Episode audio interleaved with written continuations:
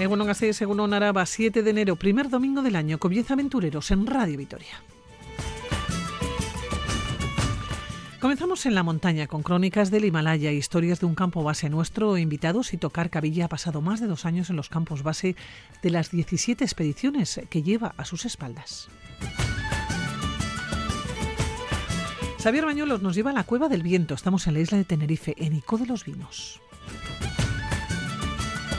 Seguimos nuestro camino en Escocia. Acompañamos a María Saed de Ugarte hasta Edimburgo. Lo que comenzó con una beca Erasmus se ha convertido en un proyecto de vida. Comenzamos.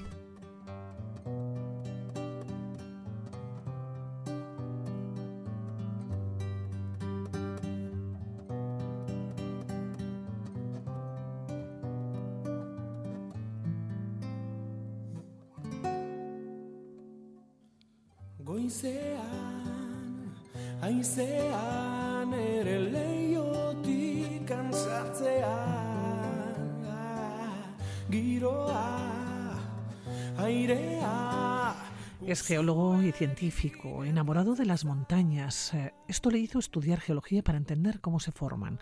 Ha realizado 17 expediciones al Himalaya Karakorum, casi todas ellas formando parte del equipo del veterano alpinista Carlos Soria.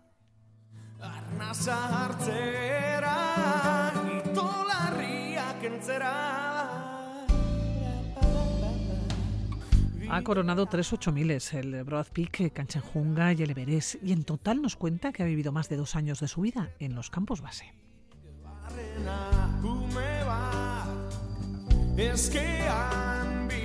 Ha publicado una docena de libros, la mayoría divulgativos, sobre geología de montañas de diversos lugares del estado y del mundo. Y vamos a hablar de uno de ellos, el título Crónicas del Himalaya, historias de un campo base.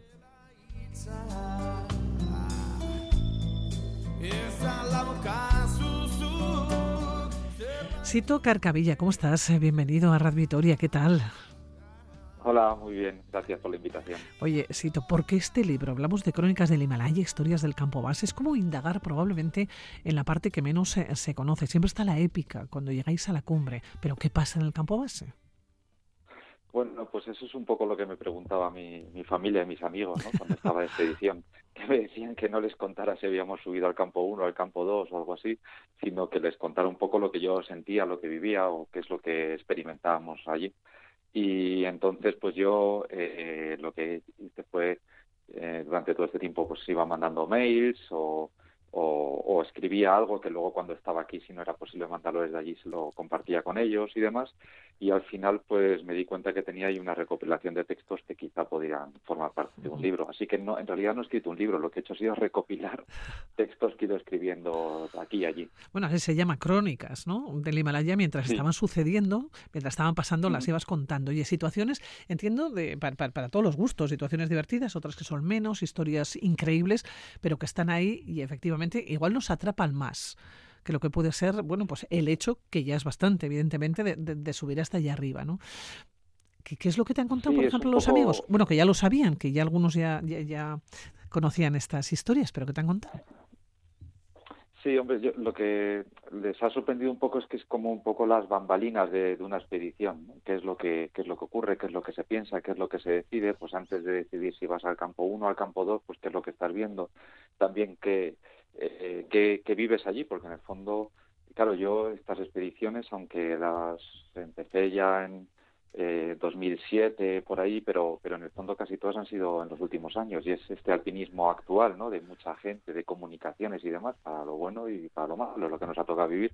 Entonces había veces que en el campo base pues estábamos 50 o 60 personas y convives mucho con esa gente que hay allí, tanto los nepalíes como los alpinistas extranjeros, por así decirlo. Y bueno, pues también esa convivencia es una parte importante de, la expedición y, bueno, es lo que se relata, lo que se relata ahí más Oye, hay mucho mito y también mucho desconocimiento. Hay mucho desconocimiento y, y mucho mito, sí. Y de hecho, eh, ese, eso que comentaba yo ahora del alpinismo actual todavía tiene mucho de mito, ¿no? Y de hecho, pues lo, pongo en, el, en algunos capítulos. A, día de hoy subieron 8.000 por la vía normal, con cuerdas o sin cuerdas, da igual, no tienen nada de mérito deportivo. Eh, lo que tiene es un mérito a lo mejor personal, que a ti te puede hacer ilusión, que te guste, pero no es una gran proeza. Y sin embargo, parece que subieron 8.000 a día de hoy todavía sigue siendo algo especialmente heroico o algo así, cuando no tiene nada, nada que ver con, con lo que podría ser una extensión en los años eh, 2000 o, 90 o los 80 años pasados, que era, eso sí que era una auténtica proeza. te iba a preguntar qué ha cambiado en todos estos años, además de las nuevas tecnologías y esa fiebre que nos ha dado por los 8000, ¿no? Y que vamos, vamos a esos campos base y queremos todos subir al, al Everest. Nos encontramos con muchas imágenes, ¿eh? en numerosas ocasiones, de las colas. Y tú en algún momento has dicho que el Everest es un reflejo de la sociedad actual, ¿no? que solamente importa la, imagen. Colas, por cierto, que pueden resultar eh, peligrosísimas. ¿Qué ha cambiado? Aparte de, de, esto, eh, en los últimos años, ¿tú qué has ido notando desde que comenzaste ahora? Bueno, yo la, primera expedición fue en el año 2007 y desde entonces hasta ahora ha cambiado mucho, pero es que eh, en los últimos cinco años ha cambiado también muchísimo. Eh, y, los últimos diez ya ni te cuento, ¿no? Y al final eh, es lo que lo que has dicho, es, el reflejo de la sociedad actual y antiguamente pues ir a, a un 8000 era eh, como el culmen de una progresión, ¿no? Tú empezabas escalando en, en, las montañas que tenías cerca y luego pues todos íbamos pues al Pirineo, luego a los Alpes, luego a los Andes y luego ya el Himalaya era como el, el colofón, ¿no? Como ya, pues, eh, no sé, como el reto. Pero a día de hoy hay mucha gente que, que va al Himalaya sin haber subido ni siquiera las montañas que tiene alrededor de su casa. Y es bueno, pues porque actualmente vivimos una sociedad que consume consume todo, consume hasta el ocio, el turismo y, demás. Y la, la, logística actualmente es muy sencilla para poder ir allí y demás. Y eso, pues... Pero hay que estar un poco cachasito, ¿no?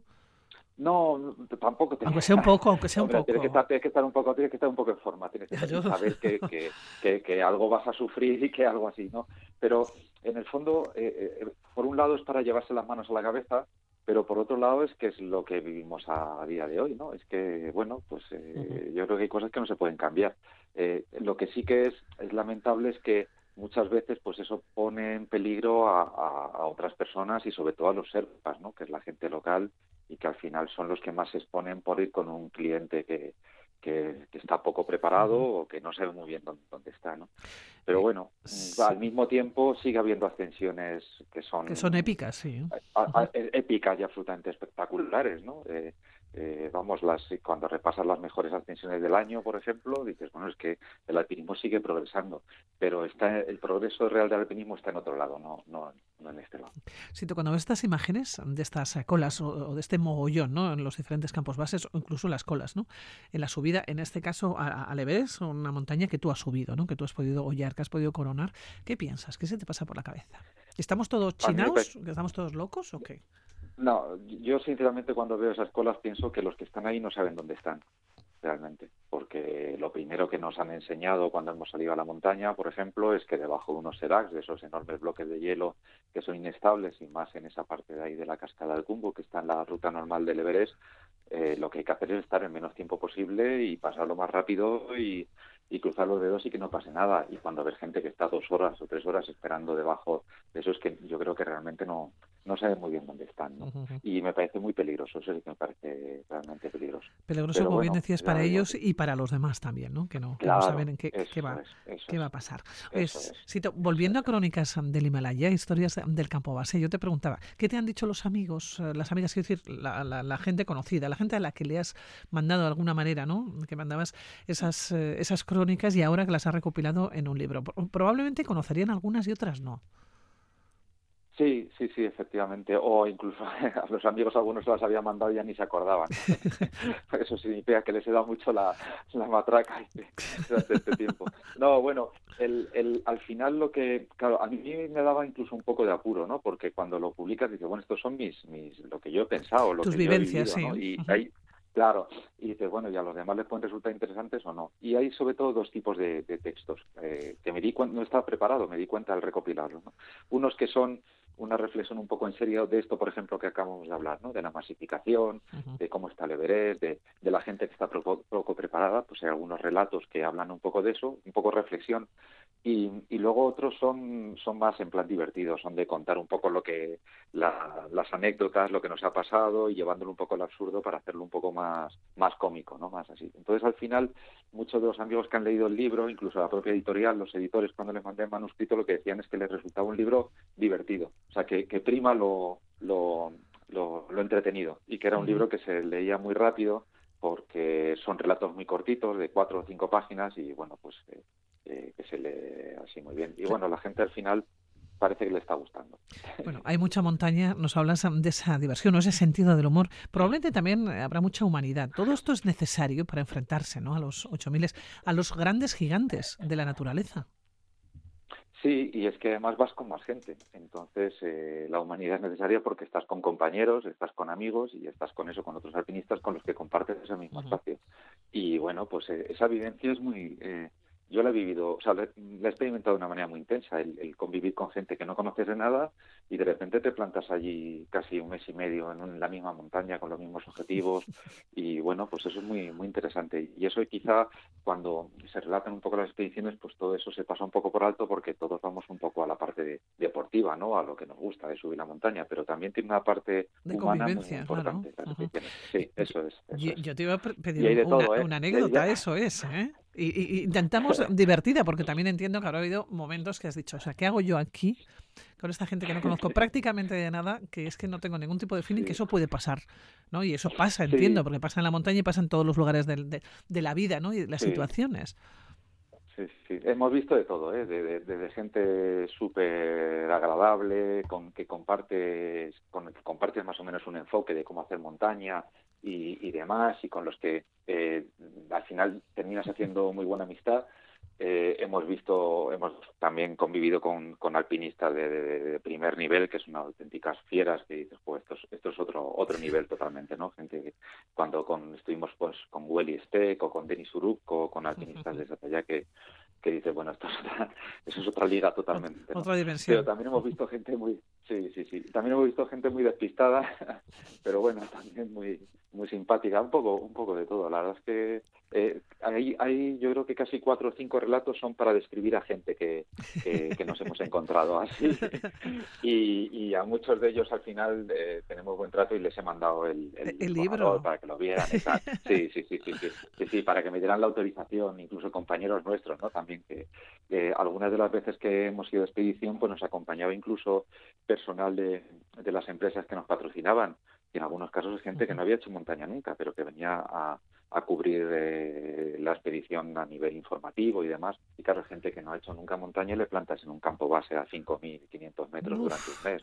Pues, pues, eh, pues, todo eso... Estoy soplando, eh, solo pensarlo. Sí, sí, sí, sí, Entonces hemos tenido momentos muy, muy divertidos. La verdad es que el, el balance eh, es que, que, lo pongo al final, ¿no? Que, que aunque en algunos capítulos soy muy crítico y, y, hablo pues, de esto, ¿no? De la masificación y de tal, eh, en el fondo el balance para mí es absolutamente positivo, si no, no iría a, las expediciones. Nos lo hemos pasado muy bien, hemos subido todas las montañas que hemos podido, hemos convivido con la gente y el balance es, es muy positivo. Pero yo creo que esto muestra un poco todo lo que no se suele saber de las expediciones. Bueno, una, una, una pequeña anécdota, divertida, muy, que sea muy divertida, o que tú cuando la vuelvas a leer, y cuando la vuelves a leer, te sigue haciendo gracia. Mm, bueno, pues eh, a ver, a ver, así a de pronto, pues eh, eh, por ejemplo, una, bueno, no sé, así, una de las, en las expediciones muchas veces nos ha acompañado un médico. que, que, era alpinista también, que de hecho subió con, con Carlos Anapurna y demás, pero en algunas expediciones no, no ha podido venir o porque no podía él o porque el patrocinio que teníamos no permitía ir tanta gente, ¿no? Con lo cual, pues he sido yo el encargado del botiquín y de la y de las curas de lo que y yo no tengo ni idea de, medicina, yo, yo soy geólogo y ya está, vamos, y, montañero. Así que nos ha tocado curar de todo y una de las situaciones más curiosas fue que nos pilló en el año eh, creo que fue en el 21, ¿no? Pues sí, con pillo, bueno, justo después de la pandemia, pues fuimos de expedición, era un año que estábamos en el campo base, muchísima gente, cerca de 80 o 90 personas en el Daulahiri, y hubo un brote de, coronavirus. Y, nada, pues eh, como el equipo de Carlos Soria es el equipo un poco... Eh, somos el único equipo, los demás son alpinistas, uno de aquí y otro allá, pero no hay un equipo como tal. Y nosotros, pues eh, sí, pues entonces todo el mundo se puso a nuestras órdenes para que les dijéramos lo que, lo que teníamos que hacer o no hacer. Entonces la agencia nos dio como cientes y nos dedicamos a hacer cientes, vamos, los cientes a, todo, a todas las personas que había allí y decidimos unilateralmente que el que el que diera positivo se iba del campo base. Eh, y, de 275 personas dieron positivo. Y, y, los echamos del campo base. ¿Y se fueron, se fueron bien? O sea, o sea, lo aceptaron, lo aceptaron, sí, sí, dijeron, sí, sí, esto no puede ser. Y al final nos quedamos solamente 15. Pero era muy curioso porque entre algunos de esos a los que les hicimos los test y asumieron que al ser positivos se tenían que ir para evitar contagiar y para, que no es el mejor sitio para pasar el coronavirus antes de, de las vacunas, era esto. Sí, sí. Eh, un campamento base, había varios médicos. Y entonces algunos de los médicos a mí me traían su certificado de que estaban eh, al ser médicos, eso sí que estaban vacunados, o, sea, como para que yo les les autorizara o no a estar. Y digo, pues si el médico eres tú, si yo, si yo aquí, el único que soy, soy el que le han dado unos test para que. Entonces era, era muy curioso porque éramos como la autoridad sanitaria del campo base, pero sin tener ni, ni idea de, nada, nada. Sí, y al final, pues eso. Sí. No, no, que al final, pues eso, 75 personas fuera eh, y nos quedamos 15 es estar en el momento preciso en el lugar adecuado, ¿no? Y hay que hacer prácticamente todo. Hablamos de, bueno, de, humor, eh, pero también de, montaña y de las situaciones que se pueden crear personales, ¿no? En, eh, momentos pues muy, muy, muy, determinados. También relatas el rescate, por ejemplo, de Carlos Soria, ¿no? En el de Aulaguiri. Nos vamos a encontrar con muchas crónicas eh, del Himalaya, historias de un campo base. yo creo que te habrás dejado alguna en el tintero, seguro. O muchas. Pues sí, sí, sí. Sí, sí, sí, sí eh, siempre te dejas cosas, hay cosas que tampoco crees que sea muy interesante contarlas también, o, que dices, bueno, pues esto nos lo quedamos para nosotros, pero bueno, la es que yo creo que es una buena, es una buena recopilación. Yo creo que es una, es una buena recopilación para entender cómo es el alpinismo en el Himalaya en vías normales, en rutas normales a día de hoy. Yo creo que eso sí que lo, refleja bien. Eh, pero bueno, sí, anécdotas siempre. Es que date cuenta que son 17 expediciones a casi dos meses, o bueno, algunos hasta tres meses de expedición es mucho, mucho tiempo y, con dos anécdotas por expedición ya...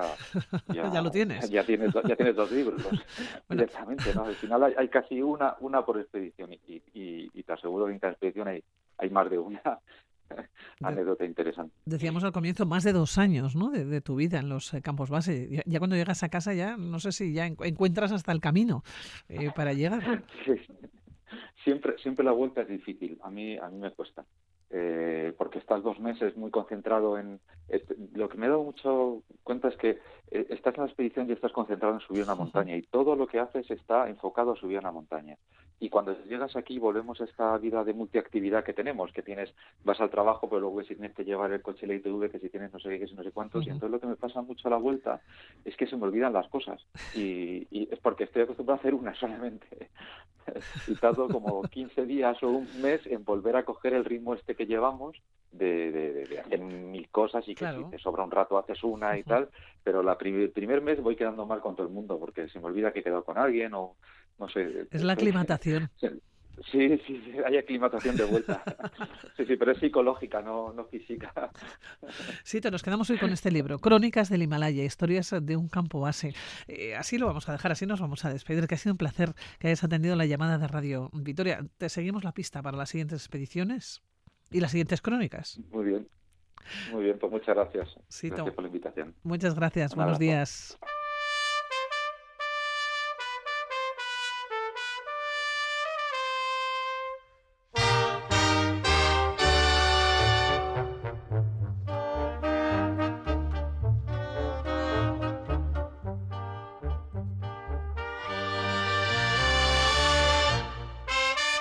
La música nos lleva hasta el Atlántico, al mayor de los archipiélagos de Macaronesia, a las Islas Canarias.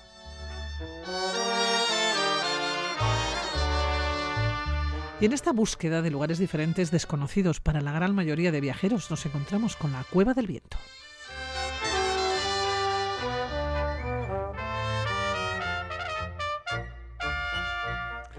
Es el tubo de lava más largo de Europa y el quinto del planeta.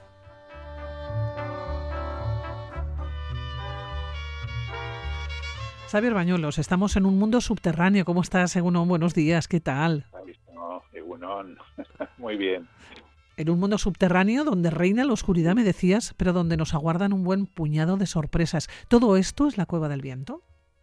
Todo esto es la cueva del viento, efectivamente. Esto eh, y, y, más porque en realidad, aparte de las sorpresas y aparte de la oscuridad que muchas veces se convierte en luz, es que es una cueva, bueno, una cueva, ya vamos a aclarar esto de ¿no? Pero es, es un espacio precioso, un espacio precioso que se encuentra, pues como has dicho, en, en, Canarias, ¿no? Porque nos vamos a Tenerife. A Tenerife, a una de las islas bonitas de, del archipiélago. Sí, una isla muy frecuentada por la gente de estas tierras norteñas nuestras, ¿no? Pero fíjate, curiosamente, el lugar concreto al que vamos no es muy conocido, o al menos al menos yo eso deduzco, ¿eh? de las veces que he hablado sobre la isla, mm, he sacado a relucir la cueva del viento y la verdad es que la gente no parece conocerla, ¿no? Y digo curiosamente, primero porque es un lugar precioso, ¿no? Yo creo que de visita obligada y segundo porque no está en ningún sitio remoto, es decir, está en Icod de los Vinos. Está en el norte de, la isla, ¿no? Sí, sí, efectivamente, eh, es un lugar a donde todo el mundo va, ¿no? Es verdad que no está en el casco urbano, está en la falda del, del norte del Teide, pero es muy fácil de llegar, ¿eh? no hay más que ir al centro de visitantes, que está más o menos a unos dos kilómetros, donde además te montan allí en un minibús que te acerca a la entrada de la cueva, haces una pequeña y sencilla caminata y ya, ni media dificultad. Y sin embargo, no es un lugar muy conocido. No es un lugar muy conocido, tenemos que ir a Eco de los Vinos, efectivamente has mencionado el drago milenario, ya lo tenemos situado a esta cueva, pero es un nombre muy evocador, ¿no? ¿Por qué se llama así? Porque ya nos has dicho que, cuidado con lo de la cueva, ¿eh? que no sé si es exactamente una cueva. No, ahora lo vamos a ver. Eh, eh, sí, no, la verdad es que sí, es muy evocador, ¿no? Pero la verdad es que el nombre viene de una razón un poco más prosaica que poética. Y es que en realidad se trata de un complejo de túneles naturales que tiene varias salidas a la superficie y esto provoca que el aire circule entre ellas creando en el interior corrientes de aire, ¿no? Y de ahí pues el nombre de, cueva del viento. Pero no es exactamente una cueva. No, no. Se, se denomina así, pero no, no es una cueva en su estricto. ¿eh? Eh, a ver, creo que lo has dicho antes en la presentación. Se trata de un tubo de lava o un tubo volcánico, ¿eh? que es como como geológicamente se debe denominar. ¿no? A ver, simplificando, las cuevas naturales son cavidades subterráneas que se forman normalmente por erosión. En el caso de los CARS, por ejemplo, por disolución de la roca caliza. Vale, los tubos de lava no tienen nada que ver con esto. Mira, hace unos 27.000 años reventó la caldera oeste del gran volcán de, Tenerife a más de 3.000 metros de altitud, eh, pues eso, dando una boca de 800 metros de diámetro y formando la montaña Chaorra si se prefiere Pico Viejo, ¿no? que es la segunda más alta del archipiélago después del Teide. Bueno, pues las lavas basálticas que salieron del cráter y que fueron resbalando por la ladera norte llegaron hasta la zona del actual Pico de los Vinos y eran lavas de tipo pajoe-joe, eh, cordadas, esas que, van formando como eh, que parecen como ríos quizás, sí. cuerdas, ¿no? Ah, vale, sí. Entonces, pero eran eran lavas pajoe-joe bastante fluidas que a esta altura se encontraron con una pendiente más moderada, ralentizando su avance. Entonces, el aire, que estaba a menor temperatura que el magma, hizo que éste se enfriara en la parte superficial, creando una costra sólida, semicircular, que aisló al resto de la lava que seguía fluyendo por el interior. Entonces, cuando el derrame de lava ya finalizó y la última gota dejó de circular, el canal formado por la corteza de, de magma se vació formando un largo tubo que es lo que hoy se conoce como la cova del viento. Bueno, pues este proceso es igual en la formación de todos los tubos de lava que vas a ver en cualquier parte del mundo y que no tiene nada que ver a cómo se forma una cueva. Claro, pero las Canarias son un tipo de vulcanismo espacial. Eh, pues sí, la verdad Es que sí, claro, porque, porque aquí han intervenido los dioses guanches. Achamán, el dios de los cielos, y Guayota, el de los infiernos, que andan siempre a la gresca. Entonces Guayota pierde siempre y se cabrea tanto que su ira genera explosiones, abriendo grandes boquetes en la tierra, por donde expulsa su rabia destructora en forma de gases y lava. ¿no? Eh, bueno, así se formaron las Canarias según la mitología, pero como cada cultura tiene su forma de explicar estos fenómenos, tiene que ser la geología la que ponga un poco de orden. Entonces las Canarias son islas volcánicas pero lo especial que tienen como les pasa a las Hawái, por ejemplo, es que su vulcanismo es continental. Es decir, ¿qué quiero decir? Normalmente los volcanes surgen en los límites entre placas tectónicas, ¿no? como por ejemplo en las Azores. Pero en el caso de Canarias surgen en el centro de una placa tectónica, asociados a lo que se llama un punto caliente o una pluma del manto, que sería muy largo de explicar, pero bueno, un digamos un gran una gran masa de magma que está debajo de él de la placa continental que encuentra un resquicio para salir arriba y entonces se crea, se crea el volcán. ¿no? Y esto, esto no es nada habitual, porque lo habitual, como digo, es que se creen en los lugares donde eh, eh, son, hace frontera las distintas placas, eh, las placas continentales. Claro, ¿y esto tiene que ver con la formación de estos tubos de lava? Pues en realidad no. En realidad no. Los tubos de lava se pueden encontrar en cualquier complejo volcánico de lavas basálticas. O sea, es un fenómeno común. Sí, sí, los tubos de lava es un, es un, es un fenómeno común. ¿eh? Por ejemplo, en, no sé, pues eh, en Hawái, el Kazumura Ola, ¿no? Que, es el más largo del mundo, que tiene nada menos que 65 kilómetros de, longitud. Yo el primero que vi, por ejemplo, fue en la isla de Santa Cruz, en las Galápagos. Eh, luego los he visto en Jeju, en Corea, en Islandia, y hay magníficos tubos de lava en las Azores o en las mismas Islas Canarias, ¿eh? como por ejemplo el tubo de Todoque en La Palma eh, no sé, la cueva de los naturalistas en Lanzarote o también en Lanzarote, por ejemplo, los jameos del agua, ¿no? que están muy modificados. No, no es, no es un fenómeno extraño. ¿eh? Allá donde hay lavas basálticas se dan normalmente este tipo de, fenómenos. Estamos ya en este tipo de fenómenos. Antes decías que quizás no, no, no, los conozcamos mucho. Todos viajamos a Canarias, nos acercamos al norte, al sur, igual la eco de los vinos un poquito, pero desde luego la cueva del viento no es, muy habitual. No, no es muy habitual subir y es un error. Yo creo que es de visita obligada, ya lo he dicho, porque además, concretamente, este tubo eh, es que es muy, muy especial. O sea, hemos dicho que es un fenómeno común, pero dentro de lo, de lo común que puede ser este fenómeno, este concretamente eh, es muy especial. ¿Por qué? A ver, desde el punto de vista geológico, la primera singularidad, bueno, ya lo has comentado tú antes, ¿no? Que es su gran extensión. Has dicho que es el más grande de Europa y efectivamente lo y el quinto del, planeta, ¿eh? El quinto, más grande del planeta, ¿no? Es decir, estamos hablando de 18 kilómetros de longitud. Pero lo que realmente la hace única es que se trata de todo un complejo de túneles. Esto sí que no es nada habitual. Es todo un complejo de túneles, todo un sistema subterráneo conocido como Cueva del Viento Sobrado, que además, y esto sí que también es absolutamente rarísimo, está escalonado en tres niveles, ¿no? Y además, pues tiene un repertorio de formaciones geomorfológicas que son, eh, pues una verdadera preciosidad. Fíjate, tenemos pasadizos de amplitudes diversas, desde los más estrechos, donde apenas cabe una persona, o sea, yo me las he visto mal para pasar para por, pasar por ahí, sí. hasta grandes salas donde se podría celebrar, que se yo, una convención, ¿no? Hay corredores larguísimos que se cruzan con multitud de desvíos que acaban en cimas o que se unen en las profundidades o que salen al exterior. Se pueden ver cascadas de lava. A ver, cascadas de lava petrificada. ¿eh? es que si no, eh, mejor verlas desde lejos. ¿eh? Exactamente. Escalonamientos laterales, estalactitas de lava. Bueno, a ver, tampoco son exactamente estalactitas, ¿eh? pero digamos que son algo así como mocárabes negros, ¿no? que se forman cuando una lágrima de lava se desprende del techo que aún está viscoso, se solidifica antes de caer, ¿no? Antes de que la gota logre desprenderse y se forma esa especie de estaquita de mocárabe, esto que vemos tanto en, en, la, en la arquitectura eh, eh, sobre todo nazarí, ¿no? Cuando vas a, no sé, a la Alhambra y así, ¿no? ves esos mocárabes preciosos, por lo mismo, pero pero de lava y de color negro, ¿no? Entonces, la verdad es que es muy, muy especial. Es especial geológicamente hablando, pero también desde el punto de vista biológico, ¿no? A ti que te gustan tanto pues los, los animales y, los restos de animales, claro, que nos encontramos allá. Sí, sí, porque la verdad es que, digamos que a esta belleza laberíntica de, de, formas, ¿no? Hay que sumar, pues, una microfauna que, es única, ¿no? Porque fíjate, ¿eh? que aunque parezca mentira, en este hábitat que es tan hostil, porque de hecho es hostil, también hay vida.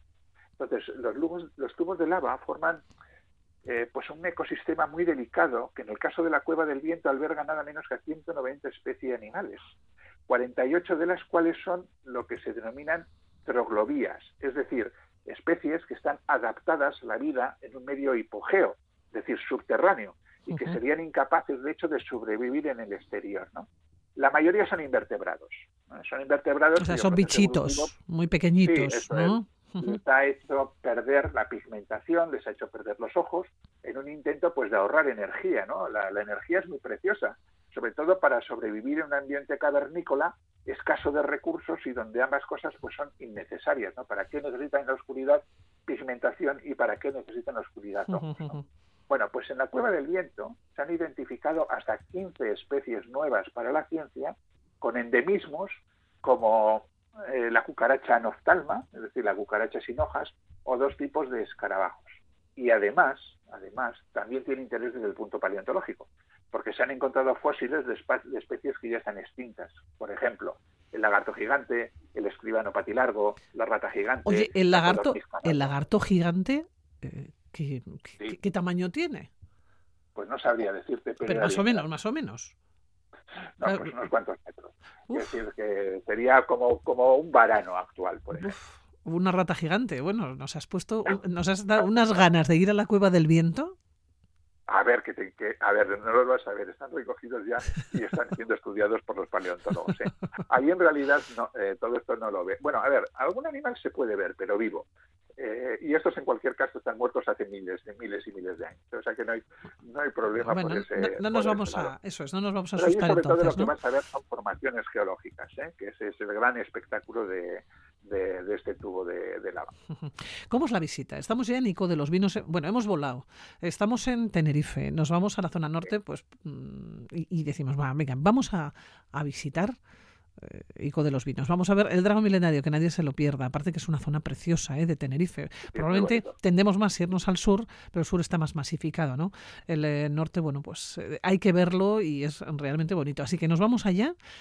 ¿Y cómo hacemos la visita? ¿O cómo nos acercamos a la Cueva del Viento? ¿Cómo nos enteramos? No sé, entiendo que tiene que estar señalizado, ¿no? Sí, sí, no hay ningún problema para llegar. ¿eh? Se puede llegar en coche o se puede llegar andando, dando un paseo de, como digo, dos kilómetros y luego allí ellos se encargan de llevarte hasta, hasta la cueva. Pero fíjate, a mí eh, una de las cosas que más me gusta es precisamente cómo tienen organizado la visita, ¿no? Porque, no sé, tienen, eh, me gusta mucho el espíritu de conservación de quienes se encargan de mantenerla. A ver, como ya hemos dicho, es un sistema muy sensible. ¿no? Eh, con unas condiciones estables de luz, de humedad, de temperatura, donde cualquier variación, y esto cualquiera que haya ido a una cueva lo sabe porque te lo advierten siempre que entras, ¿no? Cualquier variación, por pequeña que sea, puede resultar desastrosa, tanto para las formaciones geológicas como para la vida que puede haber dentro, ¿no? Entonces, la misma respiración del LASI y de los visitantes o su calor corporal puede hacer que estas condiciones pues se vean alteradas de manera peligrosa. Entonces, las medidas de cuidado que tienen, cuando yo por lo menos la he visitado, son meticulosas. ¿no?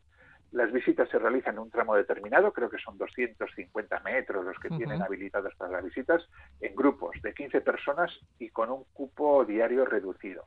Además, no hay iluminación artificial, lo cual es, Pilar, una gozada, porque nos permite disfrutar de la experiencia de los oscuras sí. y de la quietud.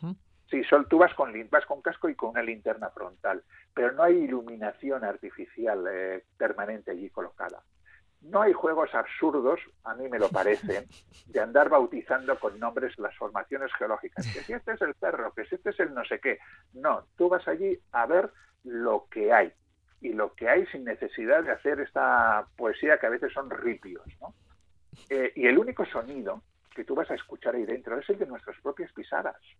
Bueno, y el de las explicaciones de quien nos conduce, pero que muchas veces se dan fuera de la cueva porque en el interior se dan justo las imprescindibles. Y además, sí, para que vayamos observando. Y una maestría, una maestría que desde mi punto de vista son, son dignas de elogio. Y luego, la visita se complementa pues con un pequeño paseo etnohistórico y geológico a pie hasta la entrada que va pues por antiguos caminos reales, que los caminos que unían el norte y el sur de la isla, por pequeños campos lábicos, por un bosque muy chulo de Fayal Brezada y Pinal Canario. En fin, quiero decir que tiene un poquito de todo y la verdad es que es una gozada.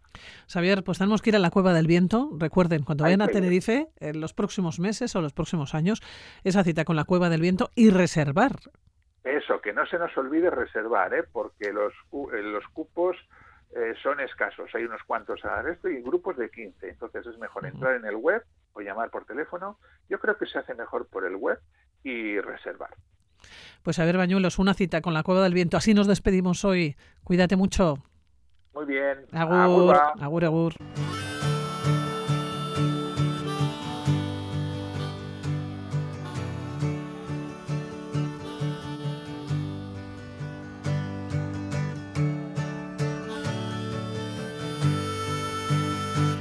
La ciudad es cariñosamente apodada Olrek, que significa vieja chimenea o vieja humeante en escocés. Esto se debe a que durante los tiempos en que la leña y el carbón eran los únicos combustibles disponibles, toda la chimenea se echaban grandes cantidades de humo al aire. Hoy nos vamos a Escocia.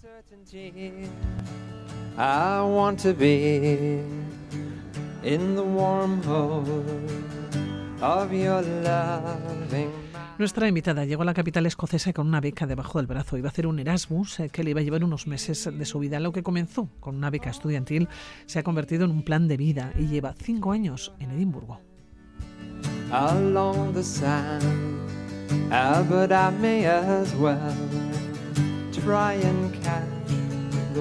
Una aventura de vida para María Saez Duarte. María, ¿cómo estás? Según muy buenas. muy ¿Qué bien. tal? ¿Bien en casa? Bien pasando unos días, estos días navideños o en estas fechas. Te has acercado hasta aquí, pero oye, ¿cómo llegaste a Edimburgo? ¿Por qué elegiste esta ciudad? ¿Y, y qué sabías de ella? Pues no es una historia muy romántica, la verdad, porque fue por accidente. Um, porque yo tenía que hacer un Erasmus y nos dejaban escoger tres países. En un principio no escogimos Reino Unido porque había ya hecho el voto del Brexit, pensamos que no podíamos, pero nos avisaron que era el último año uh -huh. o el penúltimo, acabó siendo el último porque luego hubo obviamente el COVID, que se podría hacer, entonces dijimos, bueno, pues vamos a Reino Unido. Y yo pensé, porque mi idea de Reino Unido en aquella época era Londres, o sea, Inglaterra, yo creo un poco la que tenemos todos. Pero volvieron a nosotros y nos dijeron, bueno, tenéis de opciones Glasgow y Edimburgo. Uh -huh. Y con el compañero con el que me iba, estábamos en el teléfono y le dije, ¿qué hacemos? ¿Qué hacemos? ¿Qué es esto? Porque no sabíamos nada. Y él hizo una búsqueda en Google y dijo, Edimburgo es más bonita. Y le dije, pues vámonos para allá. Oye, primer día que llegas a la, a la capital, que llegas a la ciudad, ¿qué te encuentras? ¿no? Porque en principio tenías que tener un sitio en la ciudad para quedarte, para dormir, ¿no? Tenías que llegar a la universidad. ¿Cómo se, fue ese primer día? Eh, para nosotros la verdad es que muy bien, porque la verdad es que nosotros fuimos por una cosa de la Unión Europea y nos lo buscaron todo ellos, o sea que eh, nosotros hicimos más bien poco y nos ayudaron muchísimo. Entonces nos llevaron con una persona que conocía la ciudad um, y nos hizo nada, un mini tour en el coche para llevarnos de un lado a otro uh, el primer día después de aterrizar. Y con las maletas y todo. Con las maletas, no, con las maletas no. Nosotros llegamos de medianoche y la verdad es que fue un poco pintoresco porque tuvimos que ir solos desde el aeropuerto hasta el piso y al principio nos preocupamos un poco porque el, el piso por dentro lucía muy bien, pero por fuera parecía que yo, o sea, yo dónde nos han metido porque estaba, la verdad, en un estado bastante lamentable, así que nos preocupamos bastante. Um, así que la primera noche la pasamos eh, solos intentando acomodarnos a ver cómo llegar de un lado a otro, pero... El segundo día. El segundo el día... día que ya ves Edimburgo, que lo ves con luz. Sí, y fue precioso porque encima el primer día hizo solazo, eh, estaba todo aquello precioso, nos perdimos, um, porque nos, nos, llevaron al trabajo y luego nos dejaron sueltos y para volver a casa nos perdimos, pero fue maravilloso porque aquello parecía sacado de, Disneylandia, o sea, era una absoluta maravilla. Um, así que yo me enamoré desde el principio, o sea, porque decía, madre mía, parece que esto que ha salido de Harry Potter, o sea... Sí, pero es una ciudad que está entre costa y montaña y también dicen que en Edimburgo se pueden ver las cuatro estaciones en un día. Total. Es así, es total. tan cambiante. O sea, ya te digo, el primer día que yo aterricé era sol absoluto, el segundo día era lluvia, trueno, eh, frío, espantoso y yo lo he vivido... ¿De qué mes estamos hablando? Mayo. En mayo. Finales de mayo. Um, y yo lo he vivido en mis propias carnes, que me he levantado, había niebla, luego ha llovido, ha salido el sol, ya ha terminado la noche y estaba nevando. Esto en febrero, ¿sabes? O sea, o, o, así que... Oye, ¿cómo es Edimburgo? No es un recorrido por una ciudad, es muy atractiva, tiene muchísima historia. De alguna manera siempre ha querido como diferenciarse, ¿no? De sus vecinos. Pero ¿cómo es? ¿Cómo es la capital? Y enseguida vamos a hablar de Glasgow también, pero Edimburgo, ¿cómo es? Es victoriana, es muy, muy, muy, muy, muy victoriana. Se ha protegido mucho lo que es el centro y la zona histórica y no ha sido muy cambiante. Quizás no se ha modernizado, pero en otras cosas. O sea, pero ha, mantenido mucho lo que era su esencia de cuando se creó.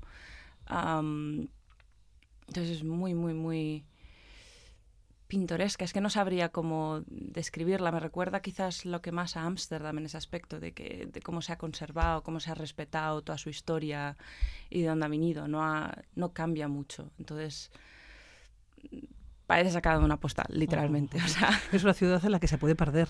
Se puede callejear, se puede perder oh, uno por sus calles. Yo fui sin saber nada, o sea, no... No conocías la ciudad, nada, no habías... pero en absoluto, ni investigué. ¿Qué años tenías cuando fuiste? Yo tenía 20, 21 años, sí. 2021. Y, y, no investigué nada y no me hizo falta. O sea, fui totalmente eh, sin saber nada y los primeros días me perdía y era maravilloso perderse. ¿Cómo son los escoceses y las escocesas? ¿Cómo reciben a los, eh, no solamente ya a los vecinos, sino a los ciudadanos de otros países ¿no? que llegan allá? Son muy abiertos, son muy... Yo, mi experiencia personal con ellos ha sido de que son gente muy... que eh, No sé, te, te, son te hacen mucha bienvenida. Ahora, son un poco como los vascos, son un poco difíciles de hacer amistad, pero una vez la haces, es para siempre. creo que por eso también me gusta tanto, porque se parece mucho a Euskadi o, al menos yo en, la forma de ser, en la forma de, vivir de ciertas cosas, eh, se parecen mucho de una a otra. Claro, vives en Edimburgo. Pero has viajado, te has movido por, Escocia, junto con Inglaterra y Gales, forman Gran Bretaña. ¿no? Eh, consta de 790 islas, de las cuales 40 solo están habitadas. Pero ¿cómo es Escocia? ¿no? ¿Y en qué momento ya, estando en Edimburgo, dices, bueno, tengo una oportunidad única como para moverme, como para conocer, como para viajar, como para hacer turismo, como para vivir aventuras. ¿Cómo es Escocia? Escocia, a ver, se constituye, obviamente, el, el bulco del, de gente está entre Edimburgo y Glasgow, por ser las más grandes, las que tienen más eh, cosas. El resto ya es eh, las tierras altas, o sea, las tierras, eh, tierras altas y las tierras bajas. Y ahí ya, entre que no hay tantas oportunidades y que el ambiente es más hostil, uh, pues no hay tanta gente. Um, ahí viven más del turismo. Entonces, bueno, el turismo... Y... Ambiente hostil entiendo por el clima que tiene, ¿no? Eh, sí, sí. Eh, y por, de nuevo, en plan de las oportunidades económicas, el alcance para llegar, las carreteras en las tierras altas. mi aita, fuimos hace dos años con mi aita, mi, mi hermana, y era espantoso. O sea, ya íbamos advertidos por mi mejor amiga que había ido y son espantosos. O sea, no habíamos visto unas carreteras en tan mal estado en mucho tiempo. entonces es complicado y ahí la gente mm, pues no puede mantener una, un, nivel de vida en plan de durante todo el año a no ser que sea rural. entonces lo que hace mucha gente es que va, eh, va a las tierras altas eh, durante los seis meses que dura la temporada y luego se van pero es precioso. O sea, ahí se ha filmado muchas pelis por varios motivos, o sea, porque es absolutamente espectacular. Sí, la capital es Edimburgo, como bien decíamos, pero Glasgow es la ciudad más poblada. Su área metropolitana concentra un 40% ¿eh? del total de la población escocesa. Y luego, como bien decías, están las tierras altas y las tierras eh, bajas. Para moverte por allá, por, por Escocia, es fácil, bueno, ya nos decía, las carreteras para allá a las tierras altas, espantosas, horrorosas, pero aún así se llega. Aún así se llega y merece muchísimo la pena porque mm, son preciosas. Para luego, para moverte también por ejemplo, la primera vez que fui a las Highlands fui, perdón, las Tierras Altas, eh, fui en bus. No lo recomiendo, pero a no ser que vayas con un, eh, con un tour, o sea, yo fui por mi cuenta en, en, los buses públicos que hay, porque hay para interconectar, no es lo más recomendado, pero se puede llegar. O sea, si tú quieres, la verdad, el sistema público lo tiene muy bien montado. Sí, funciona. O sea, lo tienen bien montado para ir para aquí y para allá entonces te apañas bien. ¿Cuánto cuesta llegar en autobús? No, no, no hablo de dinero, hablo de tiempo. Ah, de tiempo. Ah, depende de a dónde vayas en, en las tierras altas. Oban, por ejemplo, que no está terriblemente lejos de, de Edimburgo. Creo que de y vuelta me costó 30 libras y fueron como, eh, creo que era 3 horas, 3, 4 horas para ir. Ah, entonces depende de dónde vayas. Claro, si vas a lo más alto, más alto, a Inverness, pues te puede costar Cuatro horas, quizás. O... No más, más, más, más. Sí, igual seis, seis horas te puede costar llegar a Inverness, así diciéndolo por lo alto. Oye, y cuando vas en el autobús que vas mirando eh, por la, por la ventanilla. Un paisaje espectacular. ¿Qué se ve? Un paisaje espectacular. Tiene unas colinas, unos montes, un... no sabría ni cómo compararlo, porque... Siempre hay niebla, da la sensación, ¿eh? que, en Escocia siempre hay niebla, por lo menos con las películas, eh, cuando las vemos, siempre. Más de lo que debería, pero sí, se, parece que siempre hay niebla por allí. Pero incluso es lo, es, es, lo, es lo chungo, incluso cuando llueve, incluso cuando hay niebla, es bonito. O sea, eh, entonces merece la pena aunque vayas y haya una lluvia torrencial. Oye, haznos un recorrido por Escocia. Tú ahora ya lo conoces bien, te has movido Sí. por allá, ¿no? Has aprovechado el conocer el país.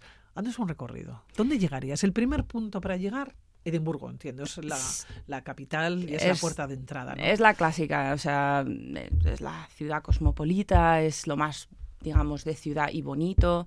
Entonces, Edimburgo, estás en Edimburgo tres días y, y si te la quieres hacer rápido estás bien, porque Edimburgo te puedes tirar eh, tres Meses días o un mes. Veces, sí. Yo llevo cinco y todavía descubro cosas nuevas, ¿sabes?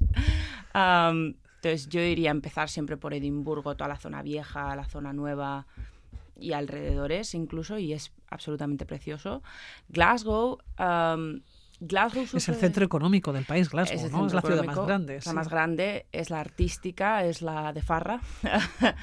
y Glasgow sufre de lo contrario de Edimburgo. A Edimburgo, a Edimburgo no la bombardearon durante la Guerra Mundial porque los nazis querían, querían eh, conservar el castillo como, em, como base militar, entonces no querían arriesgarse. Ah, entonces la bombardearon en la primera, pero en la segunda. Pero a Glasgow la destrozaron. Glasgow está absolutamente destrozada y reconstruida entera. O sea que le quedan tres o cuatro edificios antiguos. O sea que Glasgow es completamente moderna. Has dicho de Farra. Ah, sí, sí. Para si quieres irte de fiesta tienes que ir a Glasgow. ¿Hay mucha distancia entre Edimburgo y No, no Glasgow? terrible. Es un poco, poco más largo que ir de aquí a Bilbao, pero será hora y media. En plan, si vas en bus, eh, igual casi llegas dos horas, pero Ujú. nada, es relativamente corto. Has mencionado Edimburgo. ¿Qué no podemos dejar de ver si vamos allá?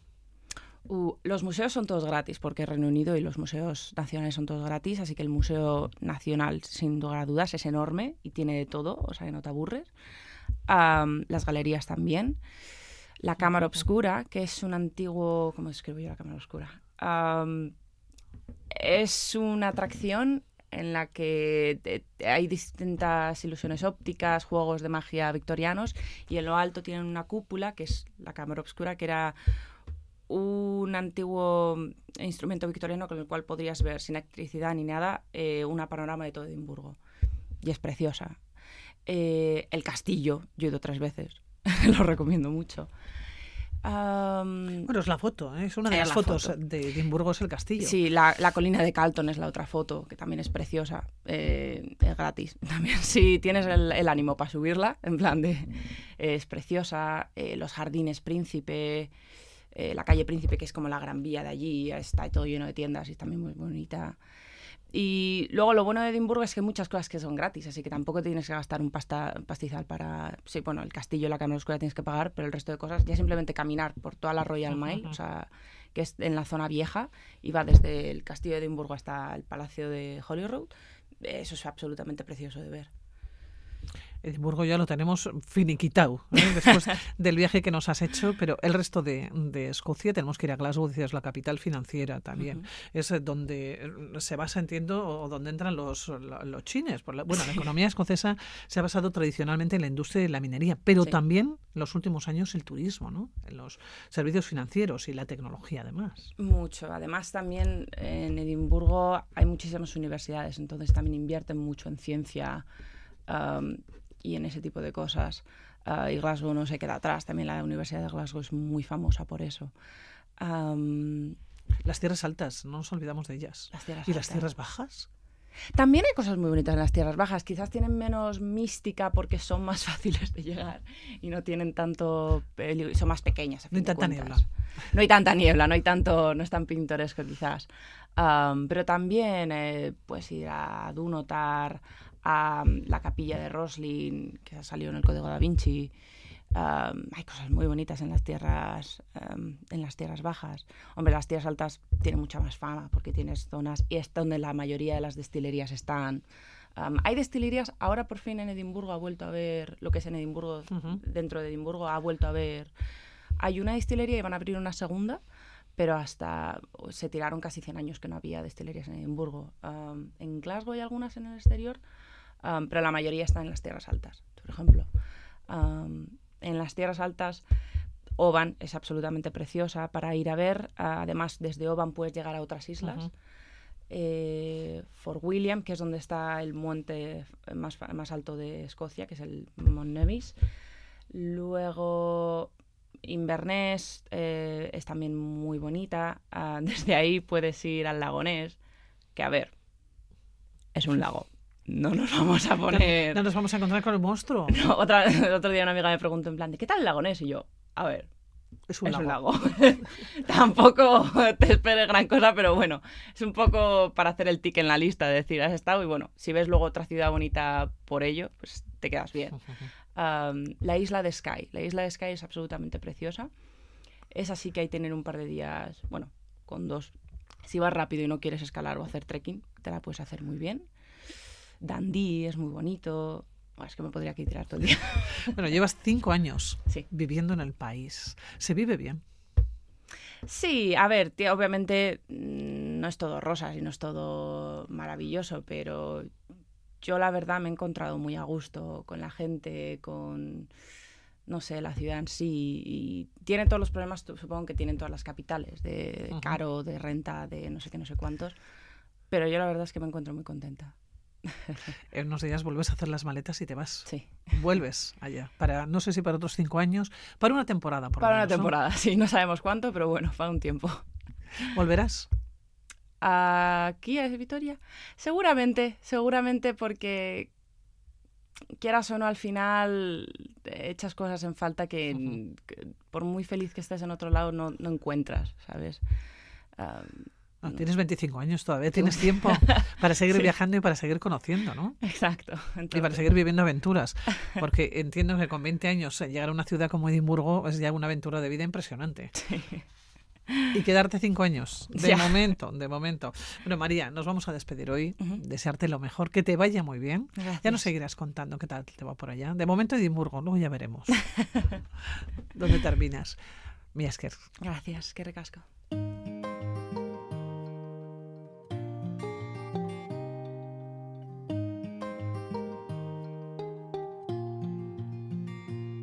Hainbeste gauza esan nahi dizkizut denbora gutxian. Azkeneko urtetan niretzat gorde ditudana Iuntasunean zu izan zinen nire egun sentia. Aireratzeko behar nuen aize bolada La música de TS en la sintonía de Radio Vitoria. Así despedimos aventureros. Volveremos la próxima semana. ditugu gaudenean Zurekin batera berriz asmatu nahiko nuke bizia Maite zaitu dalako nire ondoa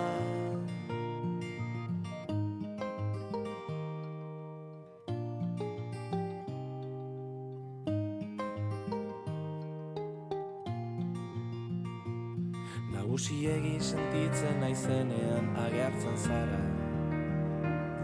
Gogoratzeko non dagoen izan ginen umea. Orain arte bidea batera egin dugun bezala. Eskutik helduta sortuko dugu unibertso bat. Heldu da garaia eskertzeko eman didazun guztia. Irribarre honenak esnatzen ditugu gaudenean Zurekin batera berriz asmatu nahiko nuke bizia. Maite zaitu dalako nire ondoa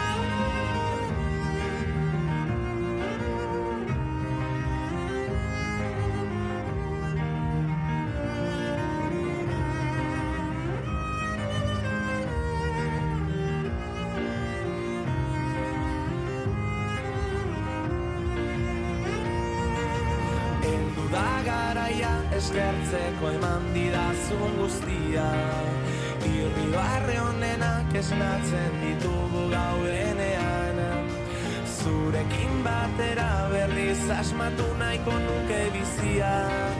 Maite zaitu dalako nire ondoa. Eldu da garaia eskertzeko eman dirazun guztia. Irri barre honenak esnatzen ditugu gaudenean asmatu nahiko nuke bizia Maite zaitu dalako nire ondoa